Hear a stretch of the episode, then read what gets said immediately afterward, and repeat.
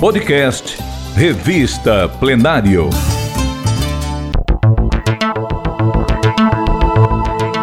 Ouça agora a reportagem Cidade da Criança, o Centro Lúdico de Fortaleza. Texto publicado pela revista Plenário na edição de agosto, setembro e outubro de 2014. Narração Narla Lopes.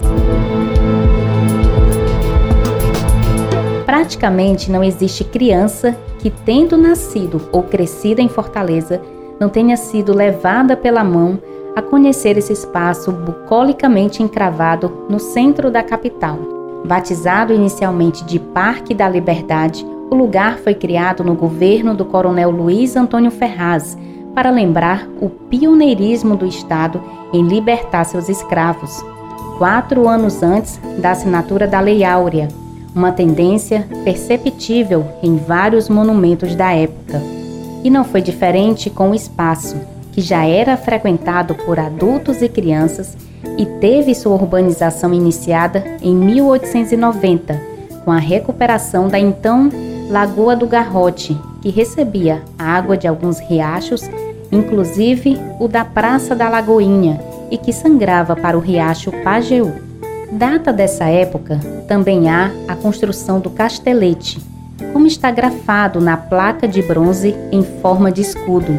A placa diz o seguinte: ano de 1890, construído pelo engenheiro militar Romualdo de Carvalho Barros e seu auxiliar Isaac Amaral, sendo governador do estado o coronel Luiz Antônio Ferraz. A inauguração do espaço aconteceria 12 anos depois, em 1902, quando o governador Luiz Antônio Ferraz formalizou o perímetro do parque com uma mureta. No meio do local, numa ilha, uma outra placa de bronze conta a história do lugar. A placa conta que, a princípio natural, o espaço era recoberto de salsas e plantas exóticas. A água da lagoa era recorrente e vinha do Tauape, passando por uma porta d'água rumo ao Pajeú, na Rua do Sol, hoje Costa Barros, dali atingindo o Atlântico.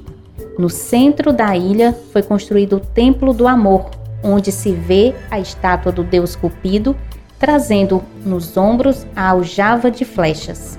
Em 1922, em comemoração aos 100 anos do grito de Dom Pedro I que libertou o Brasil de Portugal, o espaço mudou de denominação, passando a se chamar Parque da Independência, no governo de Justiniano de Serpa e do prefeito Idelfonso Albano, que fez mudanças no muro que circundava o parque, deixando-o em estilo colonial, transportando para a área as grades do passeio público. Foram colocadas então quatro portas circulares com telhado e beira-bico nos quatro cantos do logradouro, e em 1927 foi realizado o plantio de várias árvores na área. Mas o novo nome durou pouco.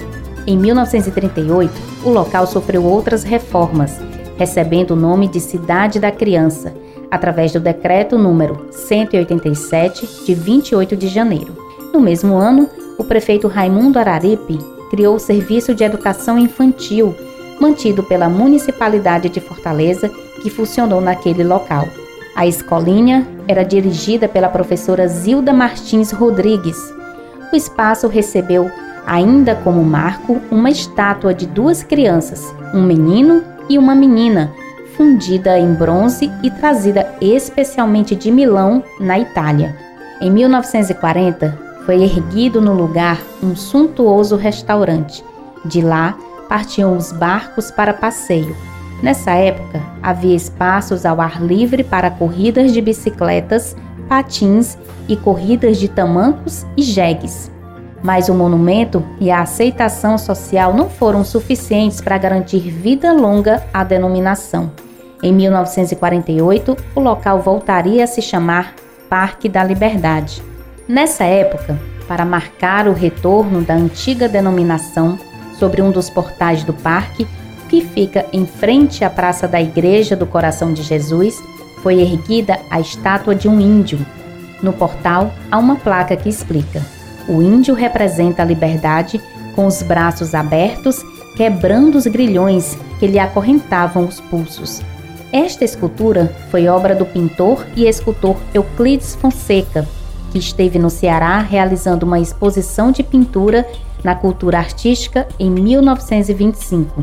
A estátua é de cimento pintado imitando bronze. Já em 1954, foi criado pela primeira vez um mini zoológico no lugar, segundo historiadores, sob a responsabilidade do professor Onélio Porto. E uma curiosidade: você sabia que o parque foi palco do primeiro roubo de automóvel registrado em Fortaleza? Pois é, o automóvel do médico Eliezer Studat da Fonseca foi roubado à noite no dia 19 de março de 1929 e encontrado abalroado num dos bancos do parque.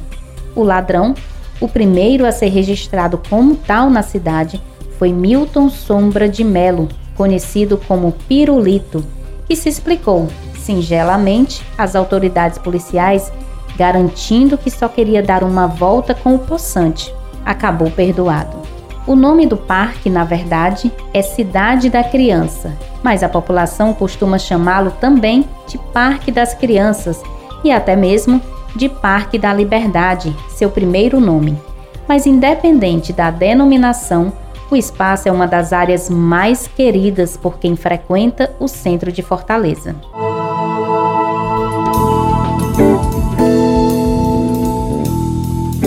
Você ouviu a reportagem Cidade da Criança, o Centro Lúdico de Fortaleza. Texto publicado pela revista Plenário na edição de agosto, setembro e outubro de 2014, com narração de Narla Lopes.